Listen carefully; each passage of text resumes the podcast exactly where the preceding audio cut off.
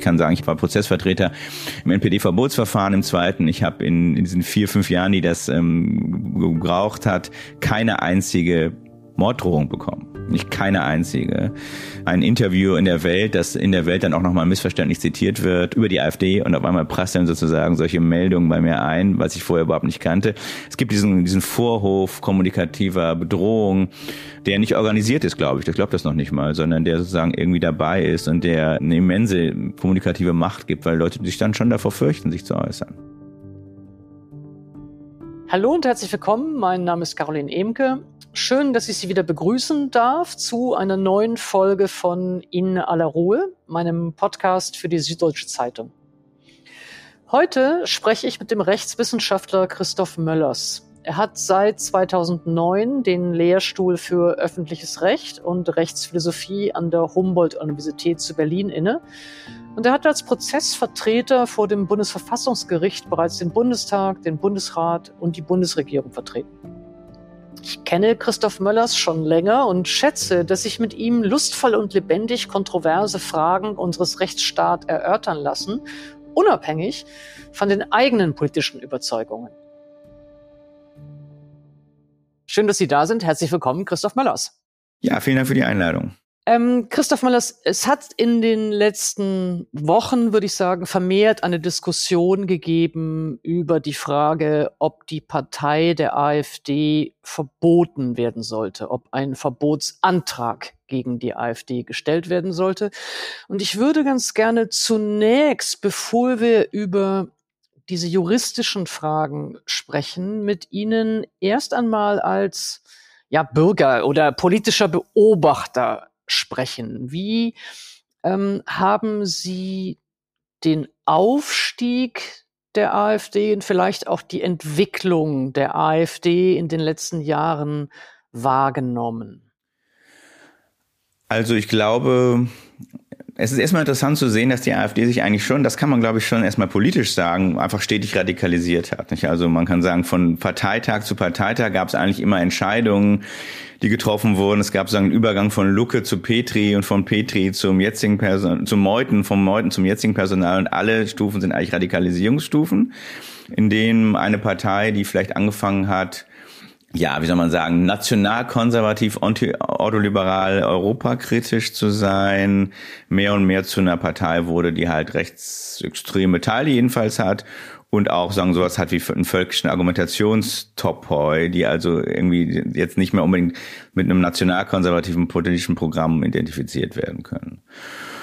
Und man sieht gleichzeitig, und das ist, glaube ich, das Faszinierende, dass die Partei aber indem sie mehrheitlich in die eine, sozusagen in diese Richtung gewandert ist, eigentlich die andere Klientel nicht verloren hat. Nicht, so, die, ist nicht so, dass die Nationalkonservativen jetzt weggegangen wären oder so, sondern irgendwie sind die scheinen anscheinend auch noch da. Sie meinen zunächst nur, dass ich das nachfragen darf, wenn Sie sagen Klientel, Sie meinen innerhalb der Partei, ja. also das Personal ja. ist geblieben, oder Sie meinen auch in Bezug auf das Wähler Innenklientel? Innerhalb der Partei muss man, glaube ich, nochmal gucken und das ist auch, glaube ich, schwierig, das überblicke ich auch gar nicht, wird man wahrscheinlich sagen, gibt es eine sehr hohe Varianz zwischen den Landesverbänden und auch wenn sozusagen es immer spektakuläre Austritte gab, so Leute wie Meuthen oder so, wird man doch sagen können, dass die Art von Funktionären, die er repräsentiert hat, auch in der Partei noch existieren. Und ähm, das heißt also, die Kraft, Partei hat doch eine relativ hohe Bindungskraft, auch, glaube ich, für Funktionäre und natürlich vor allem für Wählerinnen. Weil man, denke ich, schon sagen kann, dass die Wähler, mit denen so die Lucke AfD angefangen hat, eigentlich nicht jetzt aufgehört haben. Also da spricht eigentlich wenig für AfD zu wählen, auch wenn die Partei sich in eine bestimmte Richtung gewechselt hat. Das muss man, glaube ich, auch hinterher noch mal im Hinterkopf haben, wenn man das politisch beurteilt, weil es ganz wichtig ist und, glaube ich, auch oft missverstanden wird dass sozusagen die politische, eine politische Partei natürlich anders funktioniert als eine soziale Gruppe. Und dass natürlich in gewisser Weise eine Partei auch von ihren extremistischsten Wählern und mit Funktionären vielleicht auch abschließend definiert werden kann, auch wenn viele andere Wählerinnen und Extremisten das nicht so sehen. Also ist dann immer so, also der Hinweis mhm. darauf, dass viele es anders machen innerhalb der Partei, dass viele nicht verfassungsfeindlich sind zum Beispiel, kann zutreffen. Aber es ist nicht ganz klar, was er politisch bedeutet wenn die nicht den Ausschlag geben für die politische Richtung. Wenn ich nachfragen darf, würden Sie denn sagen, diese stetige Radikalisierung, die Sie jetzt beschrieben haben im, im Verlauf der Jahre, sowohl im Personal ähm, der Figuren, die Sie auch genannt haben, also Lucke, Petri, Meuthen haben die Partei verlassen, würden Sie sagen, diese Radikalisierung ist auch ein Grund dafür, dass die Partei lange Zeit unterschätzt wurde, so dass man die Partei immer noch für das hielt, was sie vielleicht im Anfang einmal war? Oder würden Sie sagen, man hätte schon im Anfang sehen müssen, die Absicht oder das Beschreiben zu dieser Radikalisierung? Das ist schwer zu sagen. Man, in, meinem, in meinem Nachhinein ist man immer schlauer. Ich würde vielleicht schon sagen, dass auch das lukische Programm Demokratie theoretisch nicht ganz unproblematisch war, weil es auch immer ein Programm war, was eigentlich ähm, ja die repräsentative Demokratie schlecht geredet für dysfunktional gehalten hat und damit in gewisser Weise auch so ein bisschen am System gesägt hat. Also das würde ich tatsächlich sagen. Das ist nicht dasselbe wie völkisch zu sein, aber es ist jetzt auch nicht harmlos in dem Sinne. Oder ich, es fühlt sich vielleicht auch nicht komplett in so einem Programm, in, in, in das Spektrum jetzt des sonstigen Parteiensystems ein, sondern stellt vielleicht doch schon damals eine Diskontinuität dar. Und das wurde ja eigentlich auch immer so wahrgenommen. Also auf der einen Seite wurde immer, haben die Politikerinnen, die Demokratischen natürlich immer irgendwie Angst davor, die Wähler zu kritisieren. Das versteht man irgendwie auch, wo man darüber auch nochmal nachdenken müsste. Aber auf der anderen Seite war, wurde die AfD ja eigentlich nie behandelt wie alle anderen Parteien. Das ist ja doch ganz bemerkenswert. Es war immer so ein komischer Spagat.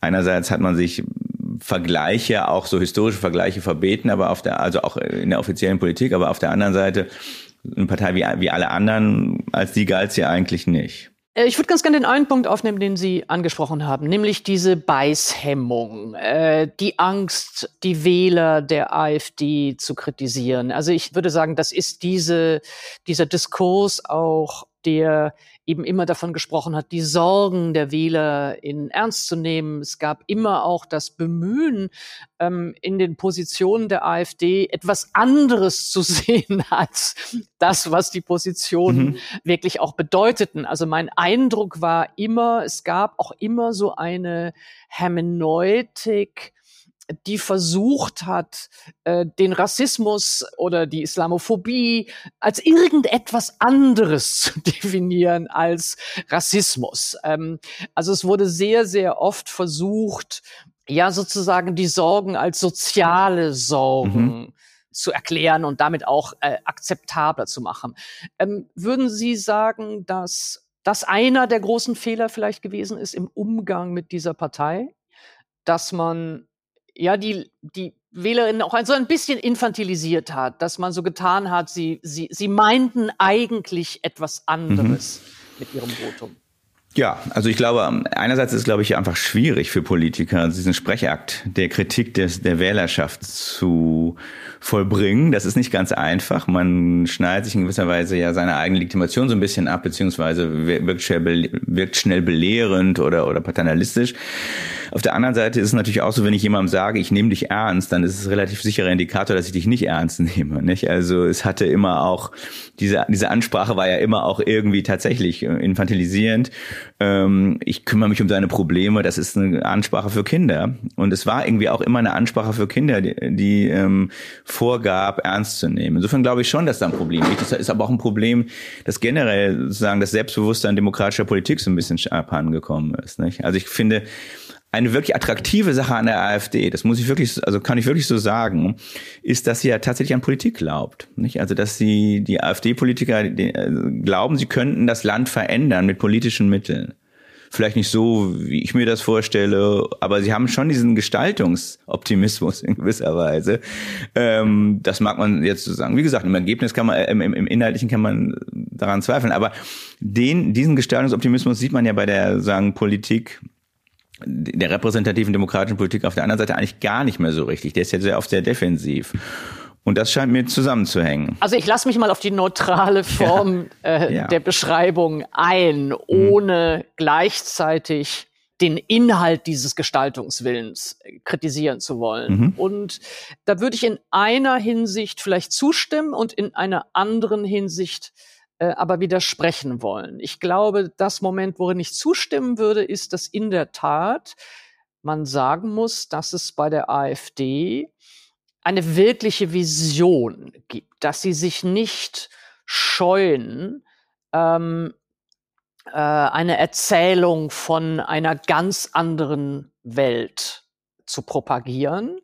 Und in der Tat glaube ich, dass bei vielleicht nicht allen, aber mindestens einigen der anderen etablierten Parteien diese ja, großflächige Erzählung, diese Uto also sozusagen das utopische Moment verkneifen sich viele andere, glaube ich, weil sie es als diskreditiert inzwischen mhm. sehen. Also in dem, in dem Aspekt würde ich Ihnen zustimmen.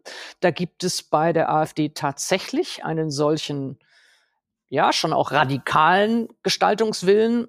Äh, immer jetzt mit der Einschränkung, was da inhaltlich gestaltet werden soll, ist dann eine zweite Frage. Das andere aber, was mich etwas wundert und wo ich widersprechen würde bei Ihnen, ist, ähm, dass Sie sagen sozusagen, Sie glauben an das Politische. Ja, und ich, mein Eindruck ist schon, dass ja, vielleicht glauben Sie an das Politische, aber ja doch nicht wahr, also nicht mit einer Wahrhaftigkeit im politischen Sprechen. Also äh, bei der AfD ähm, ist schon die politische Rhetorik eine, die permanent unehrlich ist, die permanent ja sich auch maskiert, um äh, sozusagen demokratisch geglättet, demokratisch akzeptabel, um genau unterhalb aller möglichen juristischen Anfechtungen zu sein. Und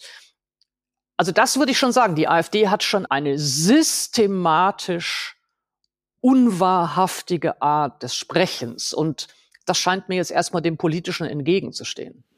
Das ist natürlich ein sehr normativer Begriff des Politischen, den Sie da haben. Also es ist vielleicht nicht so ganz meiner, sondern das ist dann ja gleich der okay. mit der richtigen Kommunikation.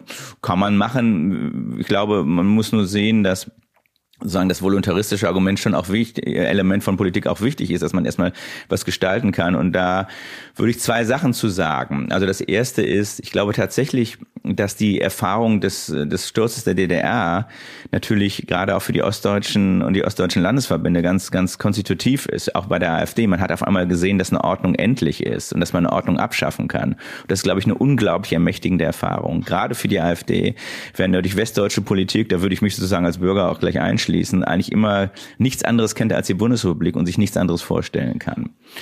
Das ist auch eine Stärke, also man kann, man kann das erstmal ambivalent halten, aber jedenfalls glaube ich, ist klar, wenn man das mal so mhm. erlebt hat, wie so das System runterkommt, wenn man das so abrockt und dann fällt es, dann hat man dadurch eine ganz andere Gestaltungswillen. Das zweite ist, nochmal um auf den Politikbegriff zurückzukommen, Vielleicht ist es ein bisschen ein Problem, dass man auf der einen Seite so einen radikal voluntaristischen hat, in dem so alles erlaubt ist, in dem man lügen kann und in dem man irgendwie tricksen kann und so weiter. Und auf der anderen Seite ein Politikbegriff, in dem Wahrhaftigkeit ähm, Element ist, wo doch vielleicht auch demokratische Politik immer so ein bisschen, ja, mit der, mit der benevolenten List arbeitet, mit dem kleinen Trick, mit dem Kniff, nicht wahr? Also halt so mit, mit dieser Adenauerschen, Schmidtschen, Merkelschen, ja, Hinterlistigkeit die nicht lügt und die nicht offen unehrlich ist, aber die jetzt auch keinem sozusagen großen Wahrhaftigkeitsideal entspricht. Ich glaube, Politik ist immer irgendwie natürlich nicht ganz ehrlich und ich glaube, da die Grenze zu ziehen, ist wahnsinnig schwierig und ich glaube, das ist auch ein Problem jetzt auch im Umgang mit der AfD,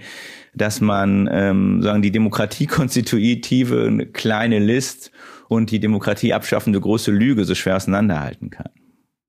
Okay, gut. Lassen Sie uns darüber ein bisschen mal sprechen, weil ich mhm. sagen würde, also das eine ist, darin unterscheiden wir uns mhm. äh, sicherlich, dass ich sicherlich Absolut. ein äh, normativ aufgeladenere mhm. Vorstellung von Kommunikation habe. Also äh, selbstverständlich, aber ich würde es ganz gern vielleicht auch äh, konkret machen. Lassen Sie uns mal vielleicht die Rhetorik und äh, die Sprache und das Vokabular der, der AfD anschauen, um genau zu schauen, ist das noch diese Art des üblichen, ja, etwas, etwas vorsichtigeren, etwas bequemeren, etwas getarnten politischen Sprechens ähm, oder ist das eben eine Form der Doppelzüngigkeit, die, die sozusagen die tatsächlich antidemokratischen äh, oder antigrundgesetzlichen Absichten nur verbirgt. Also ich würde sagen, äh, es gibt Begrifflichkeiten, die wir eigentlich aus dem Repertoire der NPD kennen, die aber umformuliert sind, die ersetzt sind durch Chiffren oder eben andere Codewörter, die ja legitimer vielleicht klingen sollen, die aber für alle Eingeweihten äh, dasselbe meinen. Also ein Beispiel wäre, es wird sehr, sehr selten von Jüdinnen und Juden gesprochen. Ähm, es taucht aber immer wieder in, in Reden das Wort von der globalistischen Elite auf. Hm. Also äh, ein Begriff, der genau in die antisemitische Verschwörungserzählung äh, passt von den Juden, die mutmaßlich die Welt regieren. Ähm, es sagt auch Kropala, der spricht dann nicht von dem Schuldkult, wie das vielleicht bei der NPD noch äh, genannt worden wäre, sondern der sagt dann eben Sätze wie, die Frage nach der Schuld sollte ersetzt werden durch die Frage nach den Errungenschaften jeder Zivilisation. Ich bin nicht ganz sicher, ob das Zitat jetzt ganz korrekt ist, aber ungefähr. Sind das nicht Hinweise schon auf, auf eine, ja, eine fundamentale Absicht zu verschleiern. Ja, klar. Also das würde ich auf jeden Fall denken. Da ist, ich wollte ja auch diese Unterscheidung nicht einziehen, um dann zu sagen, ähm, das ist dasselbe, sondern ich glaube tatsächlich, solche, also ich glaube, die zentrale Verschleierung und die, in dem ganzen Lager ist natürlich die sozusagen die Umstellung des Volksbegriffs zum, in den Kulturbegriff. Nicht? Also zu sagen, wir reden jetzt gar nicht mehr über sagen Völkisches und, und, und in irgendeinem Sinne, den man dann rassistisch ähm, verstehen könnte, sondern wir reden eigentlich über Kulturkreise und, und so weiter. Also das ist, das ist, das würde also ich auf jeden Fall. Passdeutsche ist so das Wort, Kulturfremde ja, sind die Worte. Wobei Passdeutsche schon hart ist, also auch glaube ich selten jetzt von der von der AfD wirklich benutzt wird, von den von der Jungorganisation dann schon eher. Ja, ja, klar. Also das, das ist alles so und ähm, man muss, denke ich schon, also wenn ich dann so ein bisschen wieder den Stachel lügen darf, man muss natürlich immer dann auch mal, immer sich das auch prüfen, auch über Allgemeinerbarkeit, nicht? Also globalistische Eliten klar. und linke Kapitalismuskritik, die dann auch natürlich irgendwie antisemitisch konnotiert sein kann. Das muss man irgendwie dann jedenfalls nicht mit zweierlei, darf man dann nicht mit zweierlei Maß messen. Das versteht sich ja von selbst, aber man sollte trotzdem ab und zu nochmal dran erinnern, weil wir dieses Problem ja auch haben ja. im Moment. Ähm, aber klar, dass da sozusagen ähm, Dinge verschleiert werden, ist, glaube ich, klar. Man, also für die Hörerinnen und Hörer, die das ähm, interessiert, würde ich sagen, man lese einerseits das Parteiprogramm der AfD. Das ist völlig in Ordnung, würde ich sagen. Und andererseits ähm, im Internet schnell zu bekommen, die Entscheidung des Verwaltungsgerichts Köln zur Beurteilung der Frage, ob ähm, die AfD als Verdachtsfall beobachtet werden kann durchs Bundesamt für Verfassungsschutz. Das ist eine sehr lange Entscheidung, die aber zu größten Teilen aus Sachverhaltsbeschreibungen besteht und da aus Äußerungen einfach. Und ich würde behaupten, was man immer jetzt zum Parteiverbot meint, äh, kommen wir ja noch zu, aber ähm, das Programm und diese Äußerungen sind jedenfalls nicht völlig widerspruchsfrei. Vielleicht können Sie ein bisschen auf diesen Korpus eingehen, diese Äußerungen. Was sind das für Äußerungen und was entnehmen? Ja, ich würde vielleicht erstmal mit dem Programm anfangen und sagen, das Programm kann, ist ja auch leicht zu bekommen und das ist einfach tatsächlich in Ordnung. Also da würde ich sagen, da geht's, da ist eine, wird eine nationalkonservative Politik ähm, vertreten, EU-skeptisch, migrationsskeptisch, gender-skeptisch und so weiter. Aber das sind alles Dinge, die man irgendwie vertreten kann, erstmal im Rahmen der, der freiheitlich-demokratischen Grundordnung. Ähm, in dem ähm, Urteil des Verwaltungsgerichts Köln haben wir halt eine sehr lange Aufzählung von Äußerungen, namentlich des jungen, jungen also jungen Nachwuchsverbandes und und ähm, von Anhängern des sogenannten Flügels, des, also des aufgelösten radikalen Teils der AfD. Und da gibt es sehr viel tatsächlich darum, also tatsächlich vergangenheitspolitischen Äußerungen, Schuldkult und solche Sachen und andererseits sehr viel um tatsächlich so ein Wort wie Passdeutsche oder richtige Deutsche, unterscheiden zwischen Staatsvolk und Volk. Also es gibt auf der einen Seite den Inbegriff der Staatsangehörigen, aber auf der anderen Seite gibt es noch ein anderes Volk, zu dem dann eigentlich nur die gehören, die wirklich dazu gehören, unabhängig davon, ob sie Staats einen Pass haben oder nicht. Also das, das wiederholt sich dann irgendwann auch alles. Ich würde sagen, das sind so die Kernpunkte, die da sehr, sehr, sehr viel aufgezählt werden. Teilweise auch andere Dinge, natürlich äh, harte Kritik am, am äh, System, Regierungssystem der Bundesrepublik als irgendwie einem kartellierten System, teilweise auch ähm, Zweifel an, am Gewaltmonopol des Staates. Also das ist so das Programm. Aber um das sozusagen ähm, vielleicht ideologisch in den Kernelementen, wie ich Sie da jetzt heraushöre, würde ich sagen, also es ist zum einen ein, ein Revisionismus, also ein erinnerungspolitischer mhm.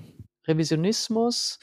Ähm, es ist ein völkischer Nationalismus. Ähm, Wilhelm Heidmeier würde sagen, ein autoritärer Nationalradikalismus. Mhm. Also das autoritäre Element, das haben sie jetzt nicht so stark gemacht, aber das ist schon auch sehr stark vorhanden. Ja, und gehört natürlich auch bei der, in gewisser Weise bei der Kritik am Gewaltmonopol auch dazu, weil es dann ja immer darum geht tatsächlich, dass man Dinge halt anders, sagen, gewaltförmig durchsetzen kann.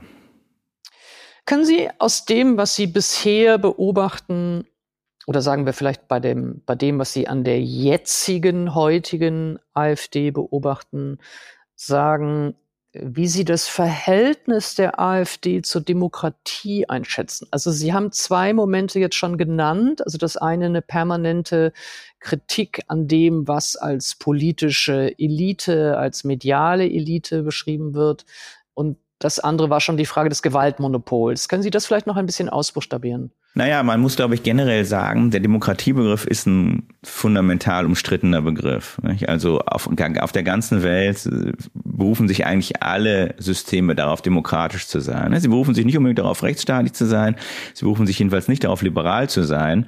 Aber demokratisch zu sein ist eigentlich immer der Anspruch. Nicht? Insofern kann man sagen, wenn, wenn Sie mich fragen, wie ist das Verhältnis der AfD zur Demokratie muss man wahrscheinlich sagen, wie ist das Verhältnis der AfD zur rechtsstaatlich-liberalen Demokratie mit Grundrechten und mhm. so weiter und so fort. Weil ich schon mhm. denke, dass die Idee der ähm, AfD, wie problematisch man sie auch immer finden kann, ideengeschichtlich sozusagen in so einen, in so einen bestimmten autoritären Demokratismus irgendwie dann schon führt. Also es geht dann sehr stark natürlich erstmal darum, Mehrheitsherrschaft sagen, zum zentralen Element zu machen und zu sagen, also die Checks der Mehrheitsherrschaft sind eher ein Problem. Es geht darum, Plebiszite stark zu machen, Volksabstimmungen. Es geht darum, das ist auch eine Forderung der AfD, Direktwahl des Bundespräsidenten einzuführen, also im Grunde starke Figuren, die ähm, sagen, direkt gewählt werden. Und es geht darum, dass das, dass das Subjekt dieser Herrschaft, also das Volk, eigentlich eine kompakte Einheit sein muss, die sozusagen weniger als Pluralität verstanden wird, denn als ähm, sozusagen also homogenisiertes kompakt, Subjekt. homogen. Homogen, ja, auf jeden Fall. Und, ähm, und diese Kombi ist sozusagen ja das, was man so, ich halte den Begriff für nicht besonders glücklich, aber das ist ja das, was man sozusagen so unter Populismus in den letzten zehn Jahren diskutiert hat. Das identifiziert sich selber massiv mit dem Demokratiebegriff. Und das ist ideengeschichtlich nicht so völlig Quatsch, weil man sagen muss, inklusive der Weimarer Republik haben sich eigentlich alle, alle Strömungen immer irgendwie auch als demokratisch verstanden. Antiliberal-demokratisch. Und, und dieser Begriff der liberalen Demokratie, den ja zum Beispiel Orban angewendet hat, der ist ja vielleicht auch gar nicht so falsch. Oder was heißt falsch? Er ist jedenfalls irgendwie erstmal ähm, diengeschichtlich fern, nicht ganz fernliegend. Am Ende muss man natürlich auch sagen, wenn man das in anderen Ländern beobachtet, sind diese Systeme eigentlich noch nicht mal majoritär, nicht? sondern am Ende verhindern sie eigentlich Mehrheitsherrschaft. Das muss man dann der Vollständigkeit halber immer noch dazu sagen. Aber die Selbstbeschreibung ist erstmal die eines radikalen Majoritarismus durch eine homogene Legitimationssubjekt, wie ein homogenes Volk. Ich würde an der Stelle auch gerne nochmal nachfragen. Es scheinen mir zwei Möglichkeiten zu sein und ich bin selber wirklich äh, unsicher in der Einschätzung. Das eine ist das, was Sie beschrieben haben, nämlich, dass es sozusagen eine Demokratievorstellung gibt, die ja sozusagen eigentlich zunächst mal versucht, äh, Hegemonien zu erreichen die versucht, äh, Mehrheiten zu gewinnen, um mit diesen Mehrheiten dann eine, eine Vorstellung eines, eines völkischen Nationalismus durchzusetzen, aber eben mit demokratischen Mehrheitsentscheidungen. Also den Schutz von Minderheiten, den Schutz von Religionsfreiheit, äh, den Schutz der Pluralität aushebeln will aber über Mehrheitsentscheidungen. Ja. Die andere Möglichkeit scheint doch zu sein, dass das ganze Verhältnis zu auch diesen demokratischen Verfahren ein rein instrumentelles ist. Also dass man sozusagen nur so lange demokratische Verfahren unterstützt, wie man glaubt, von ihnen profitieren zu können. Und in dem Moment, in dem man dann tatsächlich über die Macht verfügen kann, dann eher ein Interesse daran hat, eine autoritäre Strukturen zu etablieren. Vielleicht ist das kein so großer Widerspruch, wie ja. ich ihn sehe, aber ähm, ja, es ist, glaube ich, ein Kontinuum. Das glaub, ich glaube, beides ist wahr. Beides ist wahr.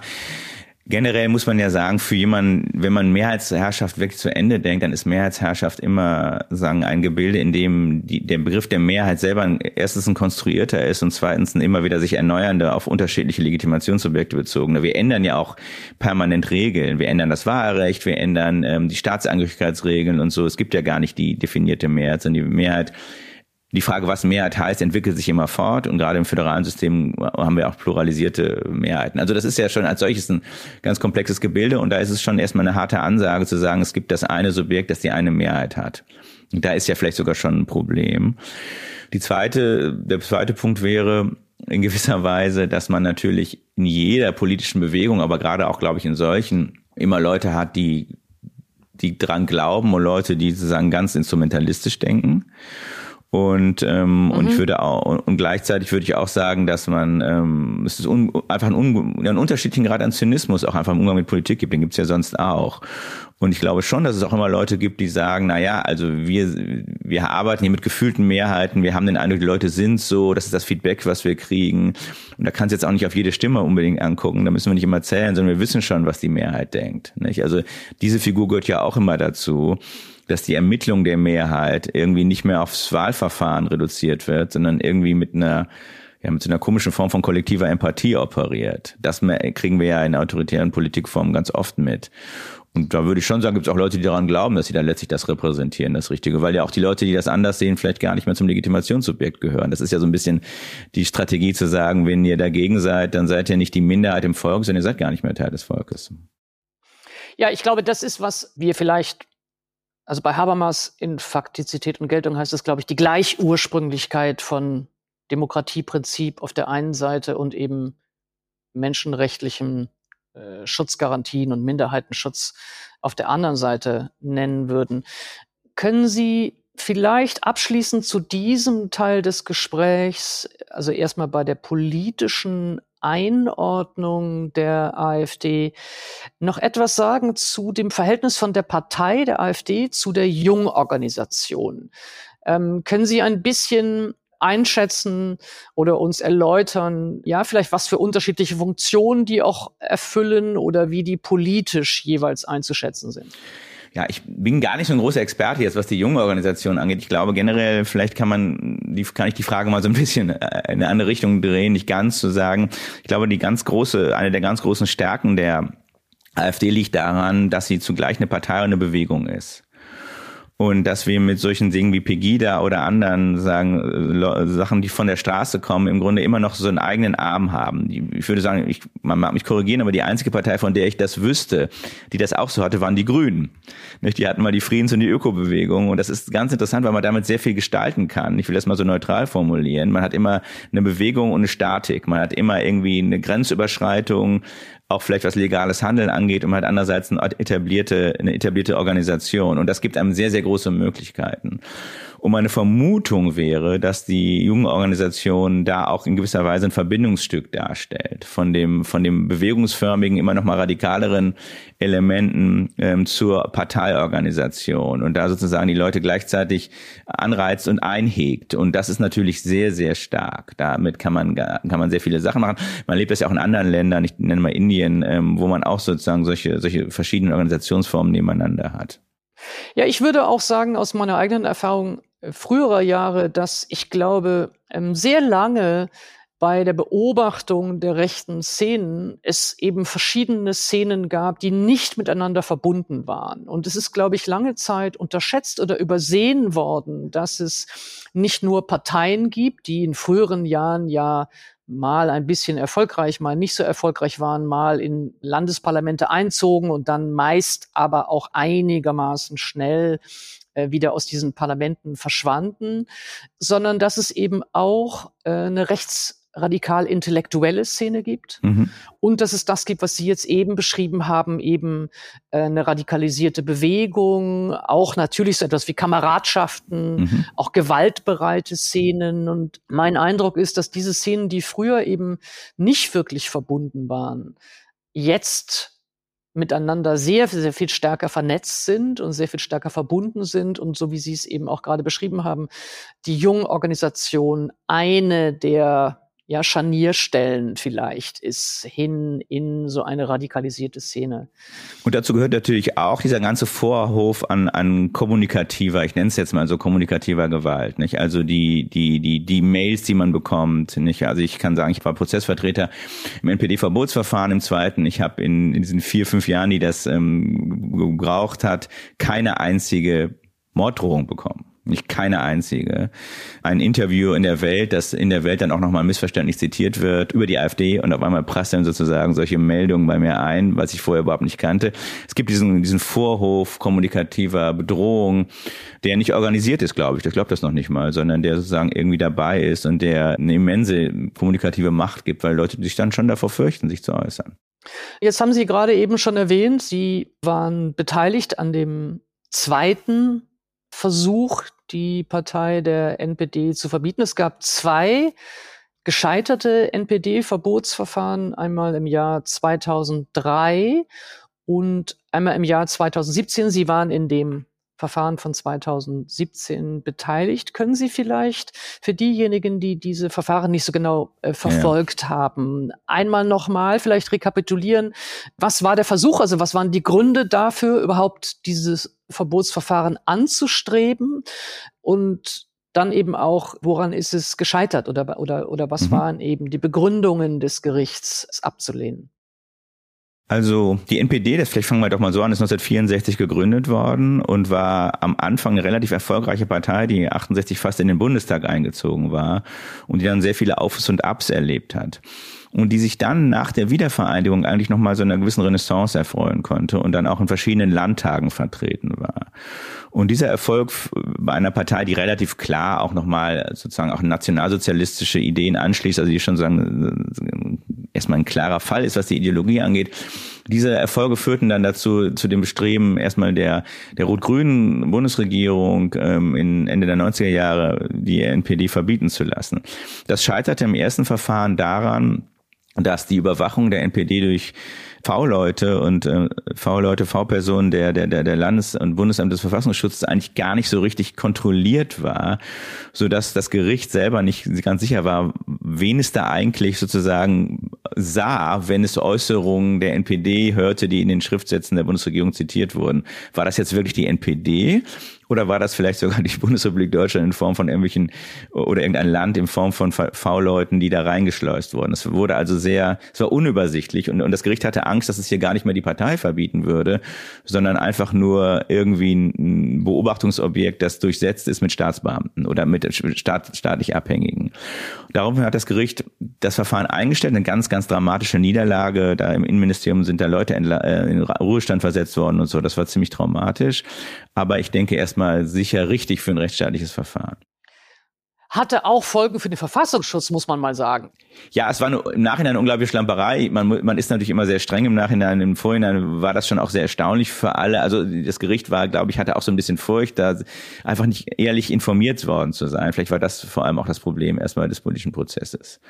Dann wurde viel geändert, es wurden Regeln aufgestellt, auch das V-Leute-Wesen wurde so ein bisschen besser organisiert ähm, soweit man das von außen beurteilen kann. Und dann ähm, kam der Impuls zu einem zweiten NPD-Verbotsverfahren, dann wiederum aus den Ländern, aus den ostdeutschen Ländern eigentlich, angesichts der Präsenz der NPD im Sächsischen und im Mecklenburg-Vorpommernischen Landtag vor allem ähm, und deren doch teilweise wirklich radikaler, auch antisemitischer Rhetorik irgendwie im Jahr 2012. Und dann begann das Verfahren und das war sehr aufwendig, weil man natürlich dann auch tatsächlich nicht nochmal ähm, diese, diese Art von Pleite erleben wollte, sondern dann sagen musste, okay, V-Leute werden aus der Vorstandsebene zurückgezogen. Es muss sichergestellt werden, dass die NPD sich verteidigen kann, ohne dass irgendjemand staatlicherseits was davon weiß. Es muss sichergestellt werden, dass die Quellen oder die Zitate, die Belegstellen für verfassungsfeindliche Äußerungen der NPD oder auch Handlungen sagen, irgendwie unabhängig sind, dass da nicht irgendwie der Staat reingefuscht hat. Und das Ganze war eine große Sache erstmal.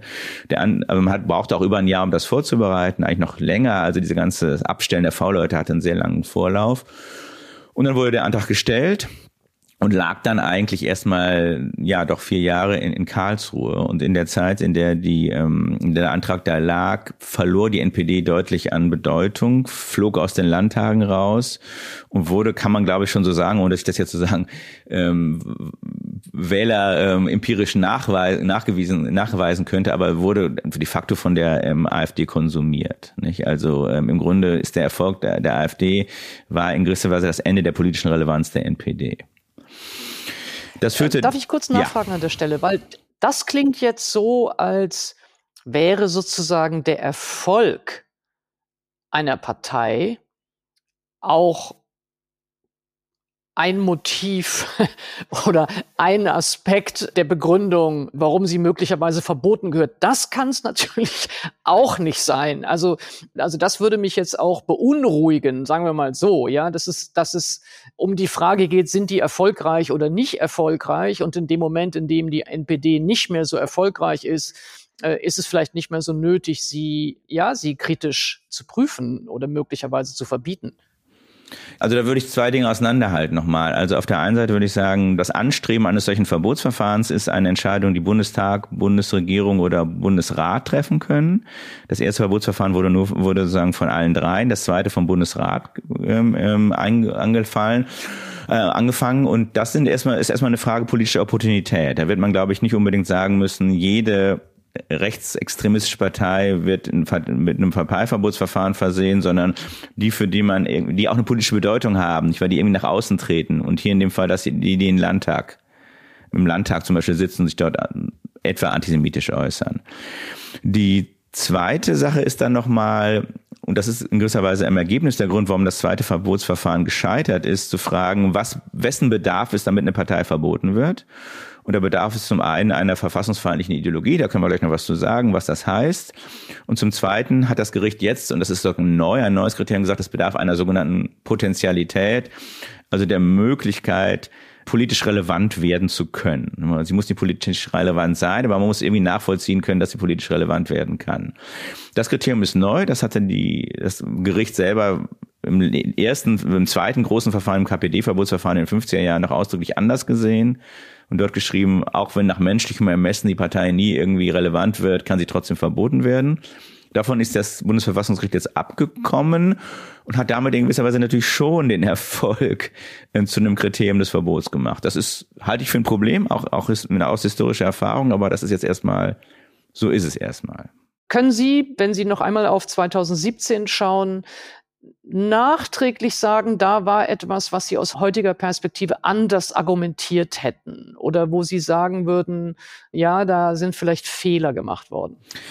Also anders argumentiert, glaube ich, so in der, in der, in der, was die Ideologie angeht, nicht unbedingt. Das ist auch gewisserweise vielleicht die Seite, wo das Verfahren Erfolg war, weil wir sozusagen eine relativ genaue Vorstellung davon haben, was freiheitlich-demokratische Grundordnung bedeutet, die wir vorher so nicht hatten.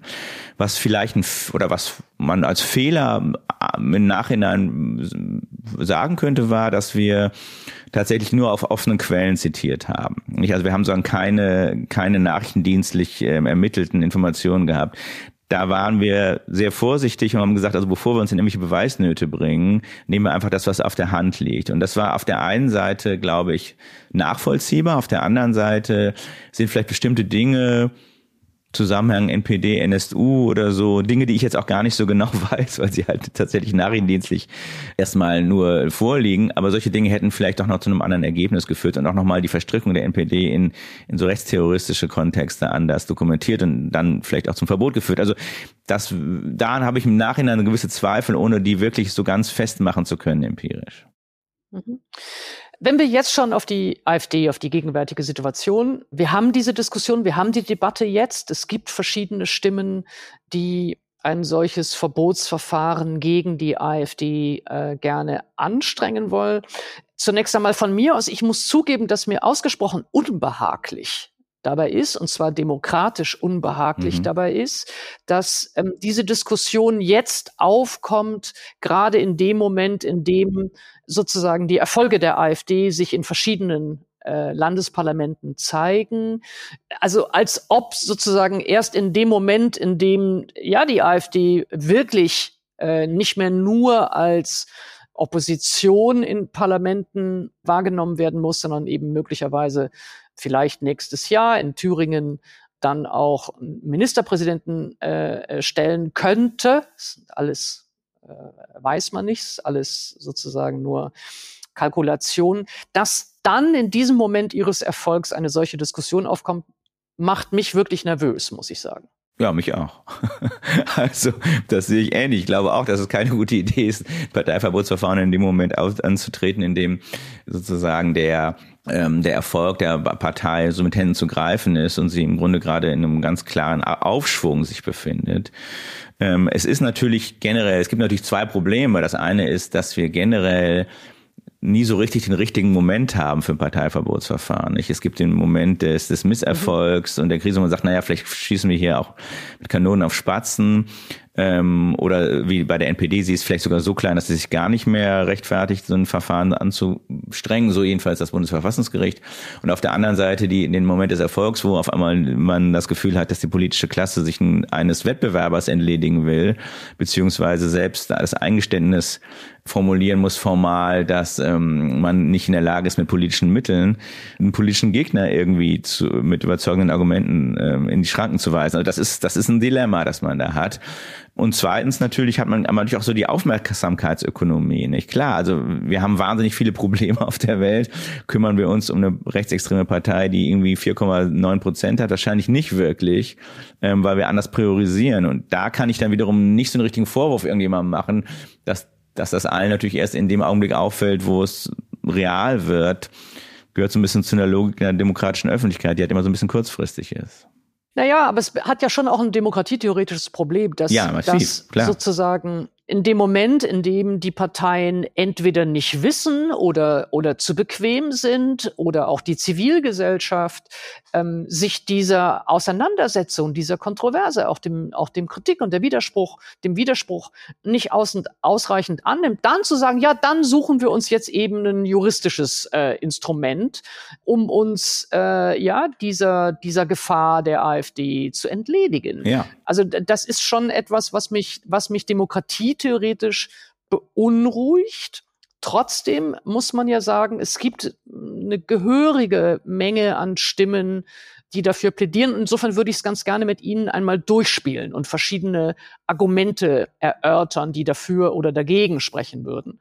Ähm, gibt es eigentlich eine gehörige Menge an Leuten, die dafür ja, sind? Mario Wanderwitz, also Mario ja. Wanderwitz, der ehemalige ja. ähm, Ostbeauftragte, Ostbeauftragte plädiert dafür.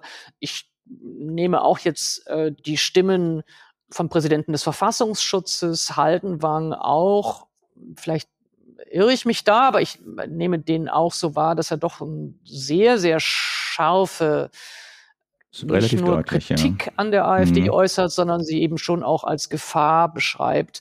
Ich habe auch gelesen, es gibt eine bundesweite Umfrage, nach der 47 Prozent der deutschen Bürger für ein Verbot plädieren und 37 Prozent dagegen. Ah, also ja.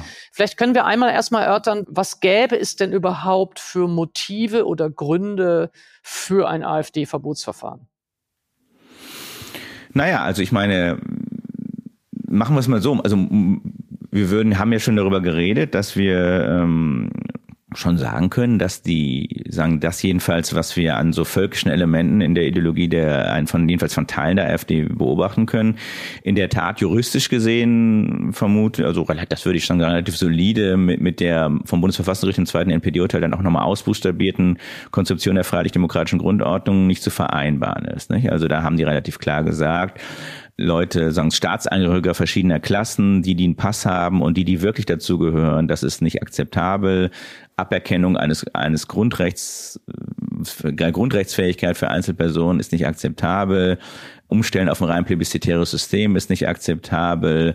Missachtung des Gewaltmonopols ist nicht akzeptabel. Also da haben wir, glaube ich, schon tatsächlich ähm, ist ideologische Elemente, die Und da, wie gesagt, da kann ich den interessierten Leserinnen, Hörerinnen und Hörern auch nochmal dieses VG Köln unter ans Herz legen.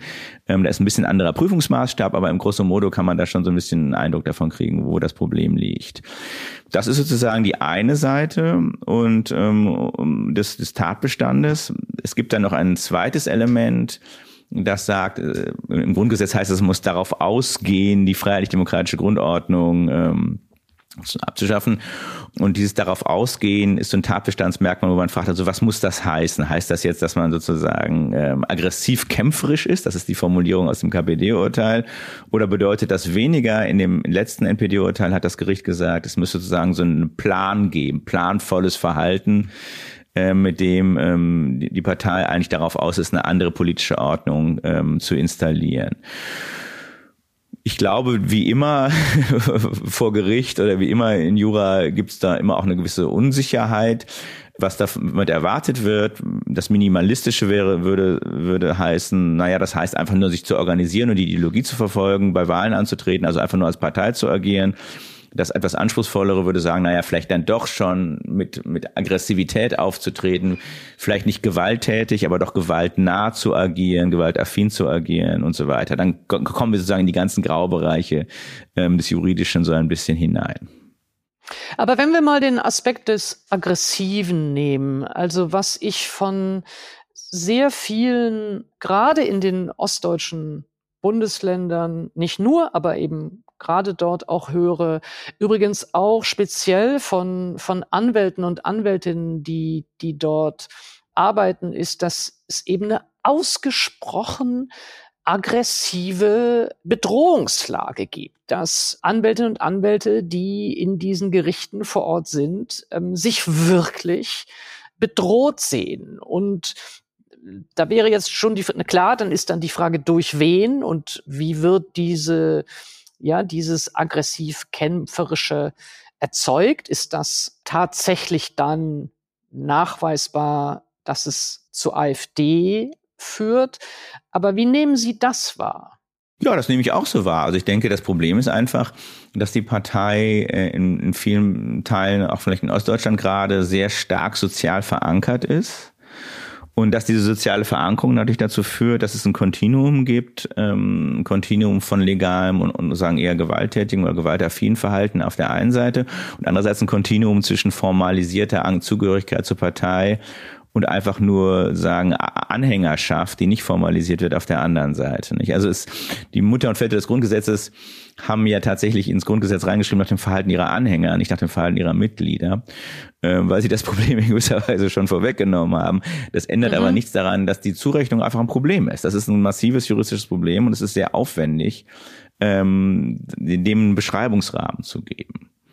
Also das ist eine sehr unbefriedigende Antwort, aber ich weise nur darauf hin, das ist ähm, die Erfahrung teile ich und ich glaube, wir sind alle nicht politisch naiv, wie wir die Erfahrung einordnen, aber gleichzeitig ähm, ist es was anderes, daraus jetzt sozusagen einen Fall zu machen, äh, indem wir sagen können, hier agiert die AfD. Nun gibt es ja zwei mögliche Formen, ein solches AfD-Verbotsverfahren äh, zu erörtern. Äh, das eine ist die Frage, der Legitimität sozusagen eines solches Verbotsverfahrens und der Frage auch, wie lässt es sich nachweisen, wie lässt es sich begründen, sind das, ja, sind das hinreichende Gründe?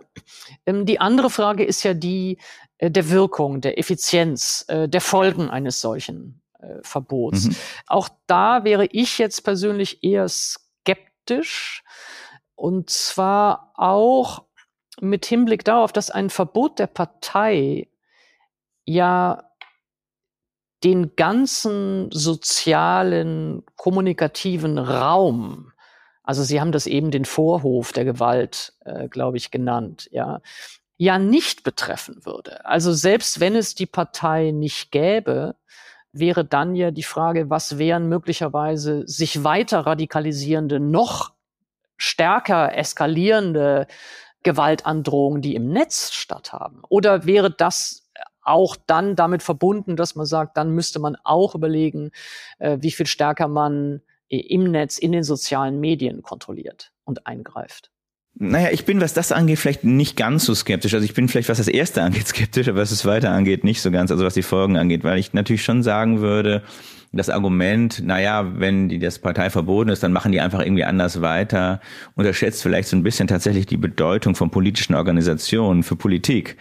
Also eine Organisation aufzulösen ist schon ein harter Schlag und eine Organisation dann wieder aufzubauen ist sehr, sehr, sehr schwierig, auch wenn man das irgendwie versucht hinzukriegen. Ich finde auch, und das meine ich ganz unpolemisch, auch wirklich sozusagen auch als ein Hinweis für die öffentliche Debatte, wir sollten uns generell nochmal überlegen, was wir so mit ähm, solchen Maßnahmen verbinden. Also ich höre im Moment immer sehr viel, also Leute reden gerade so enthusiastisch über Versammlungsverbote im Moment, wo ich sagen würde, eine Versammlung kann man echt viel schneller wieder sagen, eine neue Versammlung kriegt man immer wieder hin und sagen immer, aber Parteiverbote bringen nichts. Also das finde ich nicht so ganz kohärent tatsächlich, weil sich ja tatsächlich in der Versammlung keine Organisation, also es ist keine Organisationsform in dem Sinne, es ist, eine, erstmal ein Ereignis, ähm, während eine Partei eine Organisation ist und deren Auflösung, wie gesagt, schon nicht unbedingt sogar einfach reversibel ist. Zudem glaube ich tatsächlich auch, dass man natürlich schon sagen muss, dass die AfD auch ein hohes Maß an Anhängerschaft, ein großes Maß an Anhängerschaft haben dürfte, das aus einem auch irgendwie legalistischen Milieu kommt, nicht wahr? Das dann vielleicht auch mit so einer, so einer Entscheidung irgendwie einsieht oder jedenfalls nicht, vielleicht nicht für richtig hält, aber irgendwie befolgt. Und vielleicht geht's ja auch in der Rechtsordnung erstmal vor allem um äußerliche Befolgung und nicht so sehr um innerliche Unterstützung. Ähm, jedenfalls ähm, wird das Problem erst richtig groß, wenn auch die Befolgung endet. Insofern würde ich sagen, ja, also ganz so skeptisch ist nicht. Ich glaube, das ist so ein allgemein so ein regulierungsskeptisches Argument, zu sagen, naja, die Sozi das, das soziale Feld ändert sich sowieso nicht, egal was der Staat so macht. Und das würde ich, glaube ich, so tatsächlich nicht sehen. Würde das Legitimationsproblem größer als das Effektivitätsproblem einschätzen. Wenn wir jetzt beide eher Argumente vorgebracht haben, die skeptisch sind über die Legitimität eines solchen Verbotsverfahrens, würde ich doch gerne sagen, was aber vielleicht sich einfach artikuliert in dieser Sehnsucht nach einem AfD-Verbot. Und die würde ich ganz gerne vielleicht noch stark machen. Ich nehme in dieser Diskussion über ein AfD-Verbot eben schon sehr ernst, und das würde ich auch für mich selber sagen, dass es eine ungeheure Verzweiflung gibt über den Erfolg der AfD und eben nicht nur über den Erfolg einer Partei, sondern eben damit auch über eine Normalisierung von rassistischen Ressentiments, von revisionistischen erinnerungspolitischen Positionen, von einem gern sozusagen maskierten Antisemitismus, von einer massiven äh, äh, ja, Queerfeindlichkeit, einer immer mehr auch in die Mitte hineinreichenden antifeministischen Hetze, würde ich sagen. Und ich glaube, man darf nicht unterschätzen, dass es unabhängig von der Frage des Mittels eines solchen AfD-Verbots eine wirklich dramatische Angst und auch Not gibt bei Menschen, die Objekt dieser Ressentiments sind. Und da ist so ein bisschen die Frage, ob wir sozusagen diesen, ja, diese, diese Quelle oder dieses Motiv hinter der Sehnsucht nach dem AfD-Verbot doch ernst nehmen müssen. Ja, ernst nehmen müssen wir das natürlich. Also das ist klar. Die Frage ist, was daraus folgt, dass wir es ernst nehmen. Ich ähm, würde sagen, auf der einen Seite wäre ich darüber wiederum so ein bisschen skeptisch, weil ich sagen würde, tatsächlich das, was Sie beschrieben haben, ist ja vielleicht doch Tendenz, dann doch sehr stark eine gesamtgesellschaftliche Tendenz, die sicherlich, die wird sicherlich nicht verschwinden, wenn man die AfD verbietet, sondern die ist in gewisser Weise ja ähm, auf eine ganz andere Art ubiquitär und hat vielleicht dann gar nicht so sehr viel mit der Partei, sondern vielleicht geht es beim Parteiverbot erstmal darum, tatsächlich sagen wir, wir schützen den wir schützen den Herrschaftsapparat von einer vor einer Machtübernahme. Ich meine, das ist ja erstmal die alte Idee ähm, und nicht, wir können aber nicht den Diskurs davor retten, irgendwie eine bestimmte Entwicklung zu nehmen. Das, das wäre der erste Punkt. Nee, klar, also wenn sozusagen ja. die AfD verboten ist, aber äh, Teile der Position der AfD sich munter, fröhlich im, äh, im, im, im Spektrum der Mainstream-Parteien ja, wiederfinden, ja. Ja, dann, dann. Das sind ja vielleicht auch gar nicht Positionen der AfD nur, ne? Ja. Genau. Das andere ist, dass ich vielleicht, ich will es vielleicht nochmal andersrum formulieren. Ich würde sagen, also egal wie man jetzt zum Parteiverbotsverfahren steht und egal was da für, wann man das anfangen wollte und so, das ist ja auch alles unglaublich aufwendig, den Moment zu fassen. Das ist schon eine ganz, ganz große Sache. Das ist sehr schwierig.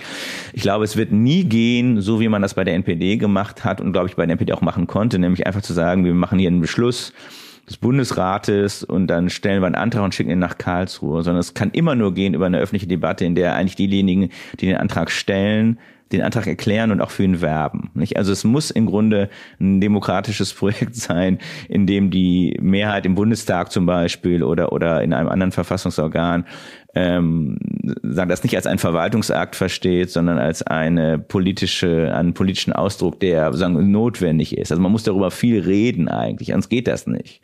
Ob es da, ob's dann geht, ist nochmal eine Frage, ist eine notwendige, keine hinreichende Bedingung dafür. Ähm, aber das muss jedenfalls sein. Und dann kann man wiederum sagen, das ist natürlich schon auch eine Form, eine sehr unvollkommene und eine, wegen ihrer Rechtsform auch irgendwie nicht politisch anfechtbare, aber doch auch eine Form, nochmal sagen, die Selbstbeschreibung der Bundesrepublik irgendwie auf den Punkt zu bringen, zu sagen, wer ist, wer ist dieses, wie ist dieses Land eigentlich und wie ist dieses Land halt dezidiert nicht. Und ähm, das wäre sagen, dass man müsste daraus in gewisser Weise ein politisches Projekt machen, auch wenn es am Ende eine juristische Form hat. Ja, aber das wäre natürlich die Diskussion, oder sagen wir mal so, also erstmal den Punkt, den finde ich interessant zu sagen, ähm, es ist gut, einen Diskurs über das AfD-Verbotsverfahren zu haben, unabhängig von dem Ausgang, weil in diesem Diskurs dann ja sozusagen ein Selbstverständigungsdiskurs ähm, auch vollzogen würde, indem die Bundesrepublik und eben äh, ja also natürlich auch die Zivilgesellschaft darin äh, sich stark macht für eine pluralistische, liberale, offene, heterogene Demokratie und damit auch diesen Volksbegriff zurückweist, der äh, ich würde jetzt sagen, nicht nur bei der AfD im Moment äh, äh, kursiert. Trotzdem würde ich gerne eine Frage noch zu juristischen Möglichkeiten mhm. stellen. Es hat Professor Lübbe-Wolf, die ehemalige Verfassungsrichterin, gerade auch eine ja, ich würde jetzt mal sagen, vielleicht eine Alternative äh, vorgeschlagen, von der ich ganz gerne würde, dass Sie sie mir etwas erläutern als, mhm. äh, also ich als Nicht-Juristin. Wenn ich es richtig verstehe, hat sie die Anwendung von Artikel 18 des Grundgesetzes vorgeschlagen und darin wird formuliert, es wäre die Freiheit der Meinungsäußerung zum Kampfe gegen die freiheitliche demokratische Grundordnung missbraucht, der verwirkt damit die damit verbundenen äh, Grundrechte, also Pressefreiheit, Versammlungsfreiheit und, und, und. Und wenn ich es richtig verstehe, wäre das eine Möglichkeit, um zumindest einzelne Figuren oder Akteure in ihrem Aktionsradius sozusagen zu beschneiden. Habe ich A, habe ich erstmal das richtig beschrieben? Ja. Äh, und vielleicht können Sie uns einmal das, äh, das vielleicht noch ein bisschen erläutern, was das bedeuten würde, diese Anwendung, und dann auch, ob Sie das für, ja, für sinnvoll und praktikabel halten. Also, das, was wir als wehrhafte Demokratie verstehen, ähm, dass die Mütter und Väter des Grundgesetzes sich im Grunde aus der Weimarer Erfahrung heraus gebaut haben, enthält eigentlich drei Elemente. Das Parteiverbotsverfahren, das Vereinsverbotsverfahren und die Aberkennung von Grundrechten für Personen, die die missbrauchen. Das ist Artikel 18. Und die Idee dahinter, die ja auch durchaus nicht ungefährliche Idee ist, das Verhalten, das eigentlich legal ist, Partei gründen und agitieren, Vereinen und so weiter, dass dieses Verhalten dann illegal werden kann, wenn es sich gegen die Ordnung selbst im, im Kern richtet. Artikel 18 ist sozusagen die, wenn man so will, kleinste Einheit davon, weil sie sich auf Individuen bezieht und sagt, also wenn die Individuen ihre Meinungsfreiheit und andere Freiheiten benutzen und missbrauchen im Kampf gegen die freiheitlich-demokratische Grundordnung, dann kann das Bundesverfassungsgericht sagen, ihr habt diese Meinungsfreiheit nicht mehr, die wird dann aberkannt. Ich persönlich bin aus verschiedenen Gründen eher skeptisch, was das angeht. Juristischen und politischen. Aus juristischen Gründen, wir haben Erfahrungen damit, das wurde schon mal versucht und ist doch gescheitert. Das Gericht hat, glaube ich, eine Tendenz, da sehr einengend zu lesen und ich würde heute denken, vermutlich kann man das überhaupt nur gegen Personen zur Anwendung bringen, die mit ihren Äußerungen mal gegen Strafrecht verstoßen haben. Also die wirklich mal so was wie Volksverhetzung. Also aber gedacht, also nur um jetzt sozusagen ja. nochmal den Möglichkeitsraum zu beschreiben, hm. vermutlich zielt es auf Figuren wie Höcke. Ist das richtig? Ja, es zieht, zieht auf Figuren, die irgendwie hetzen, nicht wahr? Wobei man, glaube ich, ja, ich meine, ich würde tatsächlich sagen, ich glaube, so wie das Gericht eigentlich all diese Tatbestände auslegt, geht es immer darum, dass man nicht nur eine Meinung äußert, sondern dadurch mit dieser Meinung auch irgendwas bewirkt.